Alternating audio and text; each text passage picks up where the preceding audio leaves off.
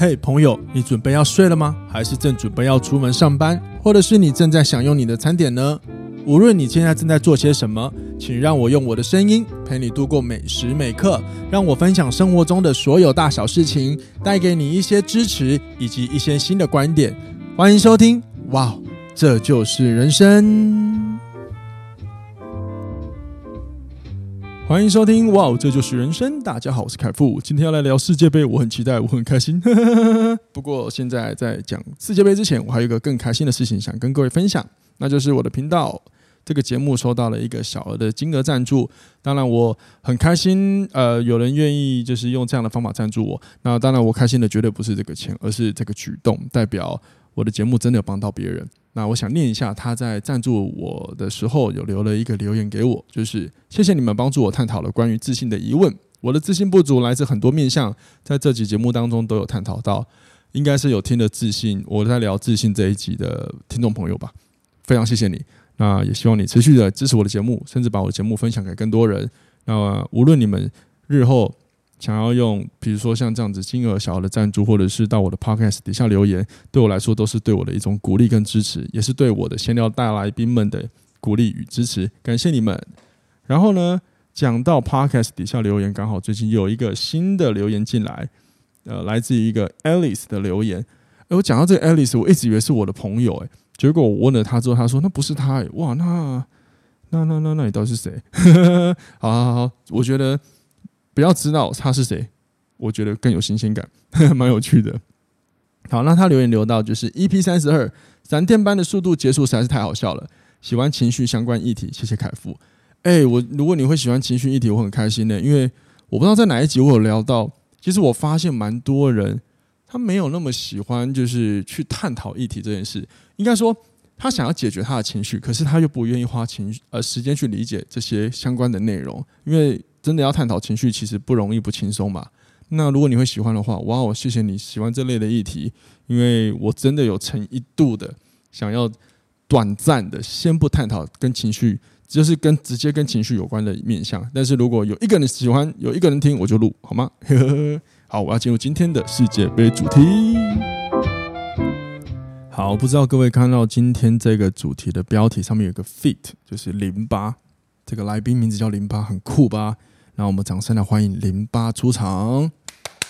Hello，大家好，我就是零八本人。对，就是我。因为其实今天这集是我一个人录了，然后我在想说，嗯，那我可不可以就是这个标题上面就是只有写名字，好无聊，我一定要写一下这个来宾。我就想到零八好了。那零八什么意思呢？有怎么会有人把绰号叫零八呢？其实他就是林北了。抱歉，抱歉，请原谅我的无聊幼稚的行为。今天就是我跟我自己聊天。好，你看，你看我这么无聊，就知道我今天有多期待要聊世界杯了。好，那不管你们有没有在看世界杯，今天我们就来闲聊。然后你不看也没关系，你就听我讲，就听我乱讲。那当然，我讲的也不一定准，反正我也只是就是随便闲聊而已。那各位就听听看。那不知哦，我我想我想先说现在目前的战况。我吞个口水。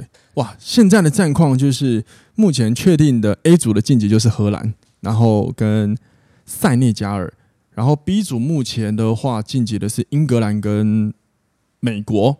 对，你对已经出现了。C 组今晚是重点，因为有可能阿根廷会晋级，但是也有可能一个不小心阿根廷就去了。那如果阿根廷去了，自然。我一定心痛到底。好，所以我们先不聊 C 组。D 组的话，法国，法国，法国基本上一定出现了，因为他赢两场，他积分六分的，肯定是出现了啦。而且法国很屌诶、法国打破魔咒诶、这个魔咒就是指，呃，好像是我我知道，大概从二零二一年开始，好像更之前就已经开始，就是当届的世界杯的冠军队伍到下一届的时候，大部分十六强就会被淘汰，而且这个魔魔咒发生在了西班牙。也发生在德国。如果你们有看二零一八世界俄罗斯世界杯，你就知道德国打得多惨，惨爆了，狂轰乱炸，怎么球都进不去。然后，呃，小组赛好像最后垫底出局吧。然后我们就在，然后很多人就在想，那这届世界杯会不会法国有一样的情况？结果法国没有诶、哇塞，真的很酷诶、因为连我都觉得，嗯，应该有世界杯魔咒哦。然后我身边的朋友问我，诶，法国会不会赢呢？我觉得我就跟他说，嗯，我觉得载浮载沉的，因为法国在打世界杯之前的国际赛事，其实最近都打得不好。那是对，所以所以打世界杯的时候，我其实蛮不看好的，而且有些主力球员还没有来，像那个本泽马就没有来，他在他是皇家马德里球队的那个前锋，也是今年的金球奖得主。金球奖就是足球个人呃足球员在这个足球世界里的个人殿堂的最高的荣耀奖项。那今年是由那个法国的本泽马得到，但是他没有晋级，呃，他受伤没有办法来国家队。那我就在想，哇，那今年法国队。很硬哦，结果没想到哇，开局都打得很好，现在已经确定晋级了。好，来一组，一组目前还有一场，那我看起来西班牙势必是比较有可能进去了啦，因为毕毕竟他们的那个积分还是最高，可是他们还差一场了，所以我先先跳过这些，好，先哦对，因为现现在接下来的什么 E 组、F 组、G 组都还没有打第三战。那 F 组目前还有待商榷，因为第一名跟第二名的积分都是四分，都还有机会变动。那加拿大基本上出局了啦，就是你如果要看这个分组，他们就是不管哪一个组别，只要你连基本上你前面是连败两场的，通常都出局，都比较有很大很大很大的机会，基本上就是出局了啦。然后 G 组的话。巴西晋级嘛，一定晋级了，而且确定出现了。H 组的话，葡萄牙，葡萄牙也晋级哦，葡萄牙好屌，酷毙了。好，这是目前的战况。然后我不知道各位在看的时候有没有发现，就是今年不知道是不是因为在卡达的关系，亚洲球员跟中东国家的球队都打得好强哦。对不起，我刚刚说成亚洲球员，亚洲球队，嗯，对，除了卡达，卡达真的是踢得蛮烂的。哎、可是大家其实，如果你有看的话，就是有些主播会觉得，嗯，卡达应该也不至于烂成这样吧？因为他好，我记得他是有得到亚洲冠军杯的，拿到冠军过。哎，但是大家在赛在这一次世界杯赛场真的踢得不是很好，而且卡达还打破一个世界纪录，就是他是目前呃开办世界杯大概有二十三哎二十三个主办国。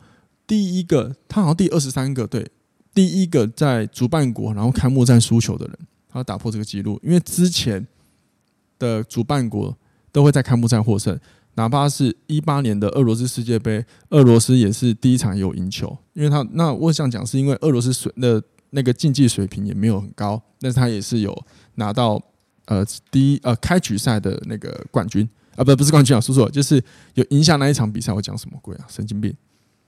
好，然后我想要讲一个，就是大家都会说爆冷这件事情，比如说最经典的爆冷就是阿根廷对上沙乌地阿拉伯，然后沙乌地阿拉伯打掉打赢了阿根廷这件事情。我觉得从爆冷的角度，大家的思考逻辑是，应该不会输的球队怎么会输？那不会输的定义应该我不知道大家是怎么看的？可能有些人会觉得哦，因为他们名气很高。然后大家都听大家说啊，德国什么很强啊，阿根廷很强啊，大家听来的，然后就会觉得哦，他们就是所谓的强国，但是他们的大脑里有那个既定印象嘛，对吧？好，那所以如果当他们遇上比较弱的球队，甚至是没听过的球队，他们就会觉得哦，他们会输。如果他输的话，他就是爆冷。但我必须说，阿根廷那一场真的是爆冷没有错，可是沙乌地阿拉伯那一场，我真的觉得他们打得没有很差，他们的高压高位逼抢就是。简单说就是，对方拿到球，他们全就是球员会一直上去压抢压抢，是压得很好哎，所以导致很多时候阿根廷的进攻都会被斩断掉。那我觉得沙乌地阿拉伯认真讲，真的那一场我觉得打得很好。然后不知道是不是因为办在卡达的关系，我发现他们的体力是不是都好好？我觉得到比赛快末端的时候，他们依然还可以维持很高的那些移动能力。我我自己看到的比赛是这样子啦。那我就跟我的一些朋友聊天，我们就聊到，嗯，可能真的是在他们自己的中东地区，甚至呃，可能一些亚洲这些比较热的地方，他们真的是比较可以适应这个环境。那相对于非呃欧洲来的国家，他们就会比较辛苦一点。不知道是不是这样子？因为我真的觉得他们打起来那个竞斗那个竞技能力真的很强，他体能真的很好诶。然后另外一个大家也说爆冷的就是德国对日本。可是我真的不认为日本是爆呃爆冷门赢，因为日本那一场打得真的很好。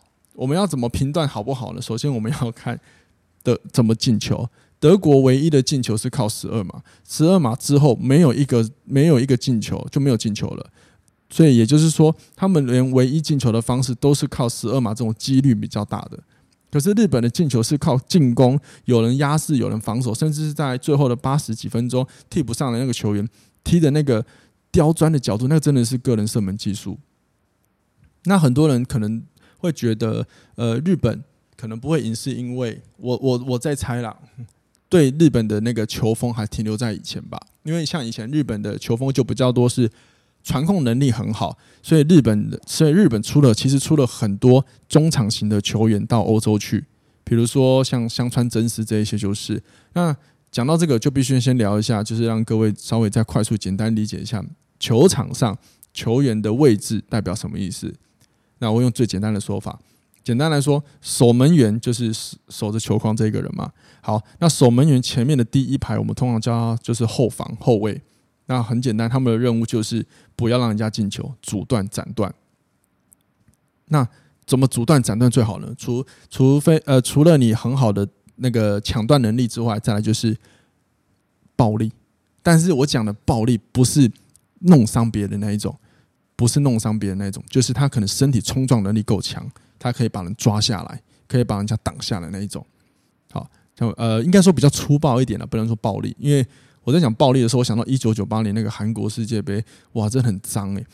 我讲的粗呃粗暴是指他们身体冲撞能力，把人家在合理范围之内把人家抓下来的能力是很可以的。那一九九八年韩国人他们是用脚直接踢人家头，把人家头破血流，那个是太暴力，那个是那个叫做打架，那不一样。哇，让我喝一口水。然后后卫在前面的，再往前一排。就是大部分你们看球场中间有个圆圈圈，一条线那个中圈那个地方，通常在那边站位的叫做中场球员。那中场球员的任务啊，原则上我就我就大我先大范围的讲，他们的任务就是传球，传球，把后面的球传到前场，又或者是把前场的球有问题的时候往后回传。因为因为有时候往后回传，你会看一个比赛，为什么不进攻要往后回传到那个防守端，就是我们的后后卫的地方？是因为如果你一直在前面传没有意义，如果一直传导，如果说发你发现进攻没机会的话，通常有时候球队会把球往回传，重新再组织一次，因为敌方的对手也会他们的排他们的人也会往后退一点，所以这个时候其实整整个球队的组织比较不会一直挤在前面，那不会挤在前面的时候，我们就可以重新。找到适合的位置，从那边进攻，再重新组织进攻，是这样子。那中场球员的工作其实就是传球，还有一个叫做阅读比赛的能力，就是他们其实他们就是所谓的大脑的概念，他们要能够组织，然后去阅读整个比赛现场是现在是什么情况，怎么样攻会比较好，以及哪边有洞，呃，所谓的漏洞有空档可以传球出去，所以他们其实是一个很好的指挥官的概念。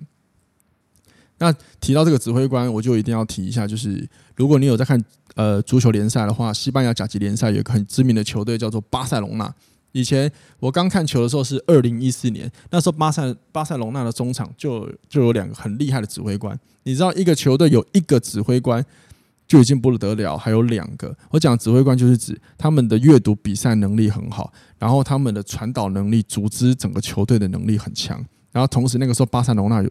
的中场同时有两个这样子的人，一个就是那个哈维，另外一个叫做伊涅斯塔。哇，两个大脑在中场组织前后前呃前锋跟后卫，还有整个球队，你看那个打起来多刺激！那时候的巴塞罗那真的超强的。好，那接着中场再往前就是所谓的前锋，那前锋的任务基本上就是为了进球，就是要进球嘛，对吧？就是要进球。OK，进球很重要。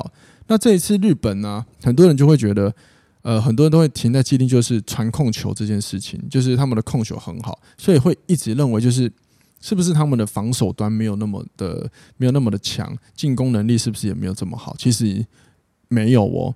现在的日本的打法比较没有这个呃，比较不像以前的风格了，因为开始有很多日本的日本籍的球员就去到欧洲踢球，甚至是日本队中正中就有一些人是在德甲踢球，所以他对德国的时候，我相信他们对于德国这些呃比赛德国球员的一些身体的负呃身体身体素质能力的。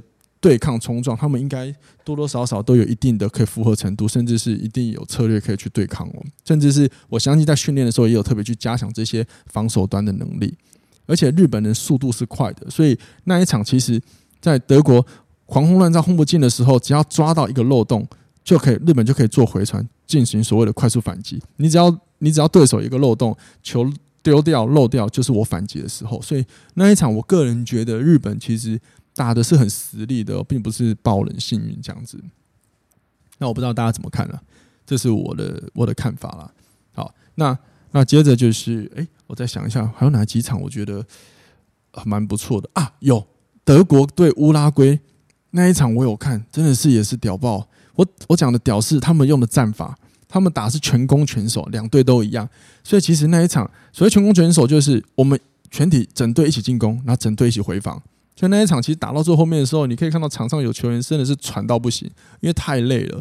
所以，可是，可是就变成是说那一场比赛的过程很刺激耶，因为真的是那个互斗性啊，真的很很很经典耶。哇！虽然说德国后来在那个下一场输掉，有点可惜，输给加纳。可是，可是德国德国球员啊，不不不是德国，靠，南韩输给加纳。哎，我刚才一讲德国是南韩说错，对不起。好，但不过南韩至少这是在这次世界杯的一场里面有。就是有发生的，就是有梅开二度的事情，而且今年在巴西跟英格兰都有所谓的球员打开，就是球员得到梅开二度的这件事情发生，我是觉得蛮屌的，因为真的在这种国际赛场，你要进一球真的不容易，毕竟每一个队都是把所有的精，每一个国家都是把他们各地精英聚集在一起嘛，那你要想精英聚在一起，其实如果配合的好话，其实都很强。那如果你一个球员可以一直进两球，真的很屌诶、好，那所谓的梅开二度就是同一个球员在一个球场上一呃一场比赛里进了两球。那如果说你一个球员在同一场比赛里进了三球，叫做帽子戏法，戴帽子。那为什么叫帽子戏法？我曾经查过了，但我忘记好像跟魔术有关。各位有兴趣可以查一下。那讲到帽子戏法，就要提一下那个二 哎二零一八没错，世界杯葡萄牙的 C 罗超猛，那时候对西班牙是落后，他一个人。他一个人救了整个葡萄牙国家队，所以你说 C 罗不强吗？这种真的是为什么顶级球员跟呃一边呃所谓的世界级球员跟一般很强的球员真的差别还在这，就是关于在大赛大赛表现里，他们总是能够挺身而出，真的很强，这个好猛。OK，然后今呃昨天比较好玩的就是呃应该不是好玩，就是昨天大家会比较。比较会有探讨性的就是美国对伊朗嘛，因为这这两个碰头是死那个是死敌嘛，因为这个也牵扯到美国跟伊朗的那个政治对立。结果美国赢了，进球的人是那个所谓的美国队长 Pulisic，他目前是在那个英超切尔西，哎，没转会吧？切尔西。OK，好了，我这这是我简单的一个一个分享给各位。可是其实我我觉得这次是今年世界杯有很多让我很惊讶的，比如说就是像我刚刚讲的亚洲跟东中呃亚洲球国家跟那个中东国家真的都踢得还不赖，然后卡达的那个连输嘛，那个 打破魔咒就是那个主办国输球嘛，以及那个哇，以及那个什么什么法国晋级这些打破魔咒真的是，所以我就在想很多事真的没有一定诶，虽然说。前面有很多的那种那种魔咒逻辑是一直传传承下来的，可是其实它真的没有一定诶，真的至少法国改写了这个历史，真的很酷诶。不过法国以前已经得过一个一次世界杯，他在我记得他在我我认知里的至少有两次啊，就是近世纪以来是有两次进球，呃，拿到那个世界杯的冠军。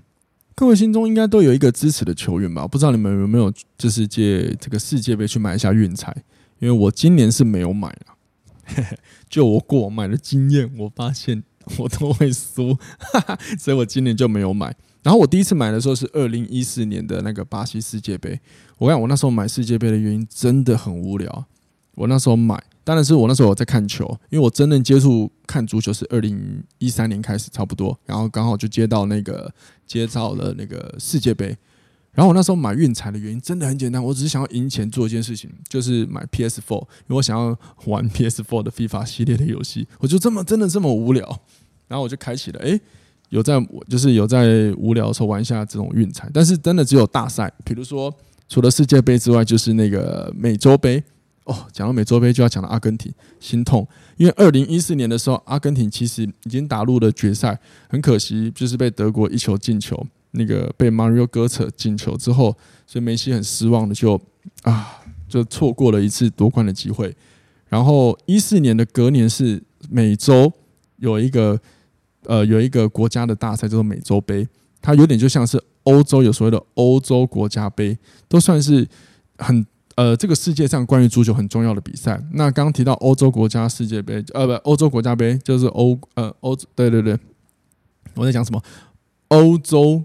国家杯，它也可以称为小型世界杯，因为这个世界上足球毕竟现在的强权大部分还在欧洲嘛。那你想，这些国家，德国、法国还是会踢这个杯，你就知道这个很重要。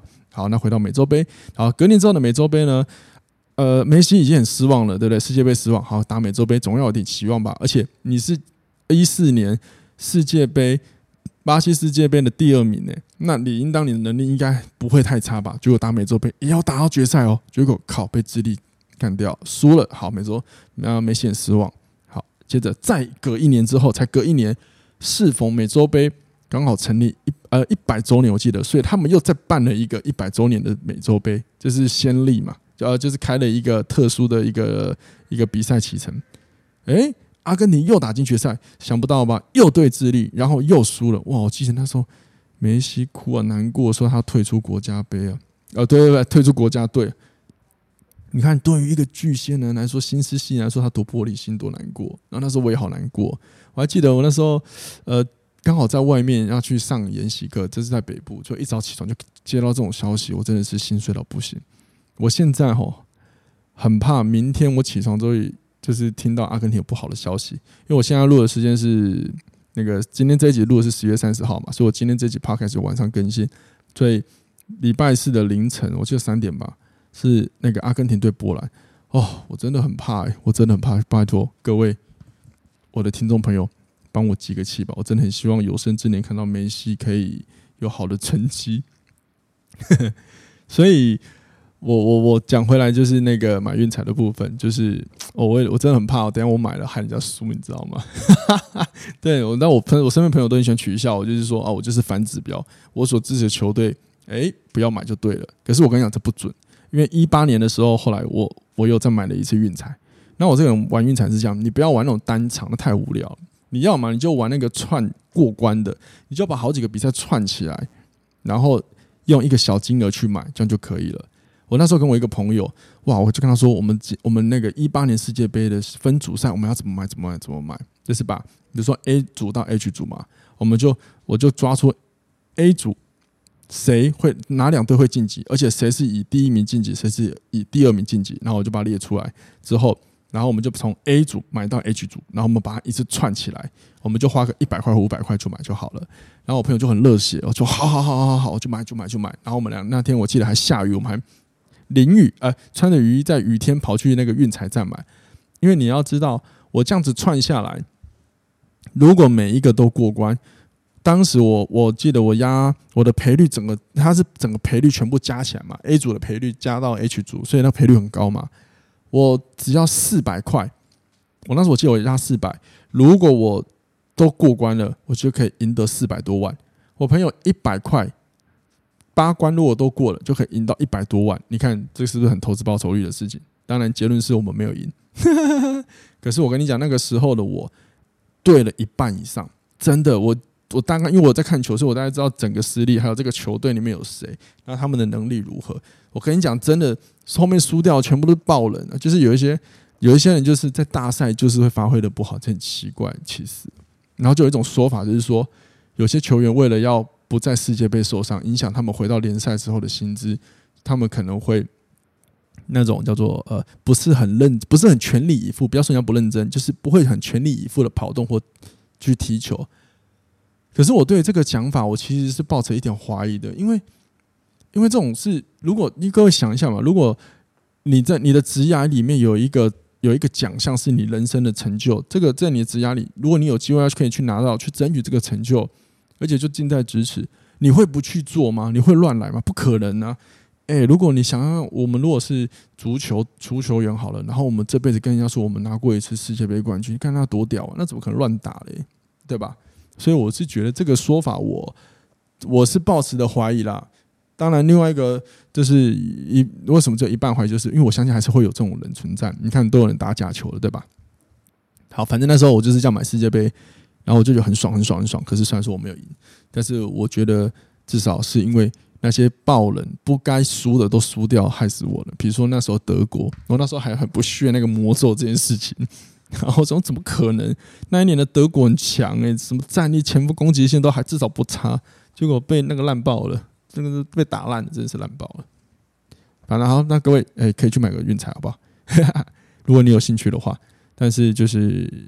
我我自己觉得啦，就是要玩运彩，你就直接像你可以尝试像我这样子买，就是用小小的钱去买一个大大的机会，蛮好玩的嘛。不然有有些人有些人就玩那个单场压，我个人觉得蛮无聊的，因为有时候那个你压赢那个强对赔率很小，我不知道要干嘛，我就不懂这样赢了要干嘛，就没有那个乐趣啊。然后他们就说没有，我只是想要赢的感觉。哦，好吧，那那我也尊重了，只是我觉得既然都要玩了，不如就用一个小成本来换一个大奖励，我觉得还不赖哦。好，那最后我想要跟各位聊一下，就是关于哪些球员。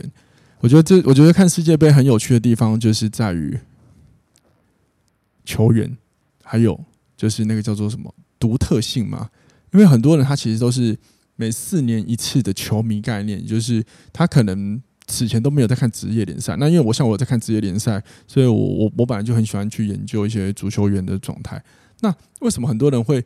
不看足球，可是每次到世界杯还会热衷了。我相信除了那个全民氛围提升之外，还有一个原因可能是因为有些奖吼，它就是非常的，因为很少，所以它非常的就会让大家很呃，应该讲就是简单来说就是物以稀为贵。那世界杯这种本来就是四年一次，它本来就是很稀的事情，所以它就会变得很贵嘛。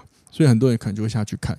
然后接着有的时候看国家在争夺的过程中，其实我们会。都哪怕透过荧幕，我们都会感觉到他们的热血，那种情绪性的那种张力啊，真的会影响到每一个人的心情。所以你说很多人他其实在看球，他也不太懂规矩，他只想看进球而已。那看进球的话，就看到每个人哇，进球之后那个热血、那个情绪、那个热动啊，哇，一层一层层的往上堆叠，连我们的情绪都会受到影响。我想这可能就是世界杯的魔咒，不不魔力吧？靠，魔咒个屁啊，魔力吧。可是如果你有看联赛，就可能有些人就会不看联赛，因为。因为联赛如果平时平呃联赛在踢，一一定是很多比赛嘛。比如说像英超是一个赛季大概呃一个赛季有三十八场要踢，所以你你不会看到球员每一次进球的时候都会有那种像世界杯进球那种热烈的情绪，那真的有，那其实真的有差别。所以我想这可能就是很多人就会不想看足球，呃不想看球的原因吧。再来，你都已经没有这些情绪性的因子去影响我们看一个一个一个一个一个比赛。的一个一个一个叫什么？一个诱因吗？那接着你就看那个球踢来踢走都不进，你一定会觉得很无聊。所以很好玩哦。有时候你看那个球员在庆祝，那个激动感，某方面就像我们在看电影，某一个情节高张力的情节，甚至是一个一个从苦然后从苦转为乐的那种转折，通通都可以激励人心。那世界杯，我觉得它是有这样的魔力的，至少。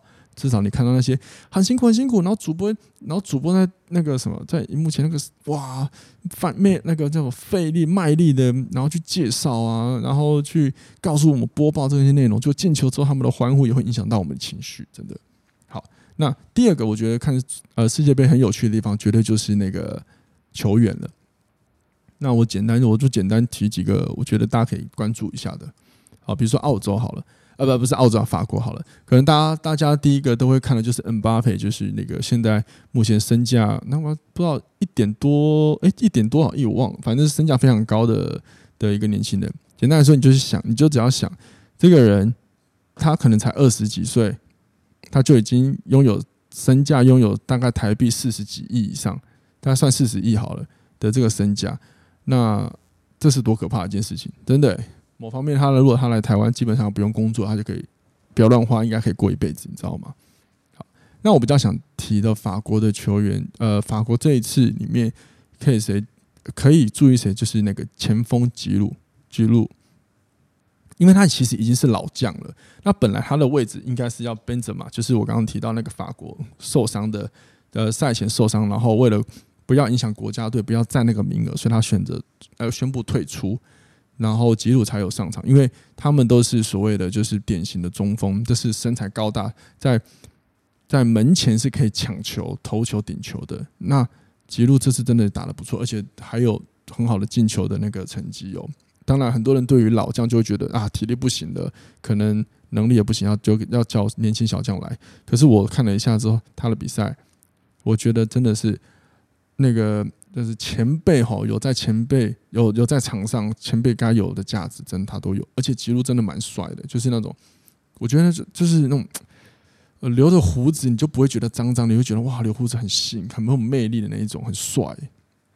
那阿根廷，阿根廷其实我个人除了如果你们要看球可以看 Maxi 之外，我觉得另外一个可以注意叫做 Di Maria，就是大家叫天使 Angel Di Maria，那基本上都会打在前锋的右边锋，然后他是一个跑动跑动速度很快的一个球员，我觉得大家可以注意一下，因为他瘦瘦的，那速度蛮快，然后有些传球都很准。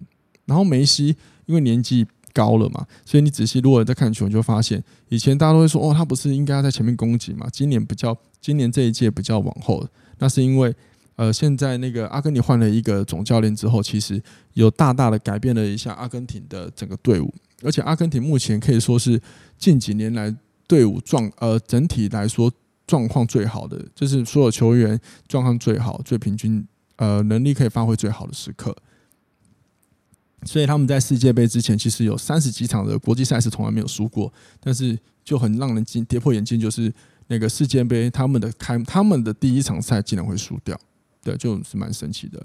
那梅西现在的位置就是退到我刚刚讲的中场的部分，像我第一场我看他是打到中场，就是他们第一场好像打四二三一阵型，反正就是在中间的部分。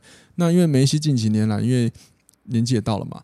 那虽然说他有射门能力，可是他其实传球能力跟组织能力其实也是有的。所以他在法甲那个巴黎圣日耳曼这个职业联赛球队里，他其实有时候也是推到后面去打。那我觉得也不错，找到他适合的位置。但是就是因为，可是，在世界杯他们第一战输给沙乌地阿拉伯嘛，所以第二战他们在对上那个谁啊？突然忘记对谁了。呃，好不重要，反正就是反正啊，对墨西哥啦，他们就改成四四二阵型。那我其实看到阿根廷排四四二阵型的时候，我很惊讶。因为四四二阵型是所谓传统的那种防守阵型，也可以叫它铁桶阵。也就是你就想，你敌人要攻过去，就假设敌人要攻过来的时候，我后面有八个球员做防守。哎，一般是我们刚讲的守门员前面是后守门员前面是一排后防，顶多四个嘛。然后现在是八个，八个防守。哎，那阿根廷本身是一支攻击力非常强的队伍。阿根廷一直以来就是很有名的，就是攻击力很强。可是问题。是他们的防守比较没有那么好，那这个原因来自于就是国家队会遇到一个问题，就是有没有就是你们的国家有没有出产这些球员？比如说阿根廷就是近几年比较没有出产优秀的防守球员，那国家队一定也会遇到这种汰换期，像德国也是在进行一个汰换的转折点，对啊。那我自己看到阿根廷排四四二的时候，我说老实话，我我自己是蛮兴奋的，因为我真没有想过那个阿根廷会打这样的战术。所以我觉得他们那个那个呃，他们总教练斯卡洛尼真的是哇，用兵真的是也那个调度那个战术真的很屌。那事实证明那一场他们赢球还赢两分嘛，那代表这个调度是有意义的。好，支持阿根廷，我一定要额外插话支持阿根廷。然后巴西可以看，除了内马尔之外，我觉得可以注意的就是那个呃，Richarlison 的对吧？Richarlison 对，那他其实，在这一次要晋级，呃，要来到世界杯之前，他其实是有受伤的。然后我跟我朋友还讨论，就说：“靠，明明有更好的人，然后怎么还要排他？因为他受伤诶。那因为毕竟还有一个，其实，在那个阿根廷有一个叫做 Firmino，就是在英超利物浦踢球。那我们我是觉得他虽然踢球比较不像巴西那种森巴风格，他比较比较像是传统的，就是一般。”欧洲人踢球的样子，就是森巴人风格的踢球，是你会看到他们的脚法很很利落。对，那我们就想，我怎么没有他？怎么这次没有入选国家队？虽然说他也三十有了，可是他也没有还不到不被入选吧？那后来反正结果那个 Lisa Reason 就是有被就在在联赛的时候是有受伤，但是后来被选进来，我们就想说一度想说靠，你选一个受伤来干嘛？结果事实证明，哇，Lisa Reason 倒挂金钩，嚯，屌爆，超屌！所以这个也是可以注意一下喽，Lisa Reason 不错不错不错。好，继续，嘿嘿，还有谁？德国，德国。德国，德国不知道有没有机会在 我中，因为我觉得德国出局的几率真的是蛮高。天哪，德国好可怜哦。德国可以看的是谁啊？我来看一下，因为德国今年真的，我想一下，因为德国今年真的是，呃，那个叫什么，也是遇到一个太换了，所以我自己觉得好像没有什么特，我自己是啊，我自己就没什么感觉了。说老实话，我个人，我个人，我个人。那如果说。硬要看的话，可以看一下那个格纳布里。就是如果说格纳布里有进球，就是你在那个球场上，你只要看到一个绑辫子头的，对，他叫格纳布里。如果他有进球的话，你可以看一下他的庆祝动作。对，就我的理解，如果他没有换没有换新的进球庆祝动作的话，那个庆祝动作蛮欠揍的，就是很好笑又很欠揍。哦，对，我想到。我想要额外提一个，就是德国队的那个 Mario Götze，他是呃，他是一四年就是打进球，然后让阿根廷打包回家那个球员。他在那个时候，二零一四年世界杯，他其实是德国的新星。然后他因为他的进球是德国拿下了世界杯，所以理应当接下来他是不是在职业联赛会很好发展？没错。可是其实他他有说呃，对他一开始是有，然后拜仁慕尼黑就是德国的一个霸主，把他签过去。然后原本我相信他应该觉得他的职业生涯应该会慢慢往上吧，结果他就开始其实没有发展的那么好，后来还就是从拜仁慕尼黑离开，然后还回来原原本的多特蒙德球队，可是，在多特蒙德也没有发挥的很好，然后后来他又生病，又一直发胖，结果后来有离开欧洲，就近呃近期开始又重返欧洲回来踢球了，然后这一次我看到他又被入选为国家队，我其实蛮开心，因为。因为他就我的理解，他其实是蛮一个蛮认真的球员，他也不是那种私生，有些球员私生活很乱嘛，他也不是。然后他就是遭遇到这种这些辛苦的过程，所以你知道，这就是对足球员来说，如果能够被征召国家队，其实某方面是一种荣誉嘛。那我看到他回来，甚至替补上场，我其实替他蛮开心的，因为此前他真的走过一大段的，一大段一大段很辛苦的过程。当然，如果如果各位有看足球的话，还可以再注意另外一个，就是。我非常喜欢的一个德国球员叫做那个 Marco Reus。Marco Reus 真的很帅，你你上网找罗伊斯德国就有他的照片，他也是很可惜，很有厉害，脚法很好，但是就容易受伤。那你知道，无论任何比赛，只要容易受伤，通常就职职业生涯就会打得非常的辛苦嘛，很多机会就会错失嘛，对吧？好了好了，最后最后两个，最后两个，聊聊聊聊聊聊聊韩国好了，聊一下韩国好了。我觉得好多人对韩国都有些很偏见。我来简单的聊一下韩国。我想，我想大家都知道，就是不不只是世界杯，韩国的运动通常都很脏了。可是今，可是其实现在的韩国的足球已经没有那么脏了。哦，我说我们先不管其他，就是韩国的足球已经没那么脏了。我相信，毕竟现在的球员哈，应该也看过他们的前辈怎么曾经使过那些肮脏的手段，所以。为了不要让被世人攻击，我相信他们应该也不会想要再这样做。无论他们有没有这种民族特性，但是回归到个人，你总不希望你一直被冠上什么“哦，我们这是很脏”的封号吧，对吧？然后我个人觉得，韩国真的足球要感谢孙兴民，因为孙兴民真的是让很多人对韩国球、韩国的足球、韩国的踢法，甚至是性格有很很大的改观。因为孙兴民在欧洲英超热刺联赛，而热刺也是我看英国英超足球联赛支持的队伍。他真的是手脚很干净，而且很有礼貌。他曾经在有一次在对呃，我记得对布莱顿吧，然后在抢抢抢球的过程中，也难免会冲撞嘛，结果不小心撞伤队友，然后呃撞伤对手，就那个对手导致那个对手。哎我记得好像骨折吧，然后被担架抬下来之后，他现场爆哭。虽然他当然当然现场他被判红牌出场，然后但是他爆哭，因为他真的无心要伤害人。如果你有看过孙兴民的历史，就知道，因为他没有在德国踢球啊，他没有在韩国踢球，他从小被他爸爸训练，训练完之后就直接去国外踢，所以他从小就是接受都是国外的教育。那他本身的个性也是不喜欢伤害这种伤害人，所以他场上踢球基本上都不脏，他是他反而是常常被人家绊倒那一个。然后那一场，他不小心把人家用受伤害他担架抬下去，甚至我记得就是蛮严重的伤哦。而且是接下来他整几个赛季那个球员整个赛受伤的球员，他整个赛季就报销没有了，然后哭啊哭到什么程度，连对手的队友都来安抚安慰孙兴民说，这不是你的错，因为那一场确实冲撞过程中不是恶意的，真的不是恶意的。那所以有鉴于孙兴民这个好口碑、很好的人品，真的也帮韩国人哦，足球真的是加了一点分了。真的，如果你想知道韩国以前多脏，欢迎 YouTube 搜寻一九八八年韩国足球，你就会看到，哇靠，那场对意大利真的是太黑，黑到一个不行的黑，真的很可怕。好了，以上就是我今天想要闲聊的那个世界杯。那到底谁会夺冠呢？不要怀疑，啊，阿根廷。我刚刚讲之前，我这里有点卡词，因为我实在是哦。我真的很我，因为我我我越是讲他的夺冠，我就越我怕我失望，你知道吗？然后以后以后假设假设这届世界杯结束之后，好假假设结局不是阿根廷，我靠，这一集我可能会永久封存哦。好了，希望你们今天喜，希望你们喜欢我今天闲聊世界杯，也欢迎各位持续看球。那因为接下来准备进入淘汰赛，真的只是更刺激的开始，不是结束，好吗？好，欢迎你，如果你喜欢我的节目。欢迎你到我的 Podcast 底下留言，给我一点支持，一点鼓励，好吗？谢谢你们，我们下次听，拜拜。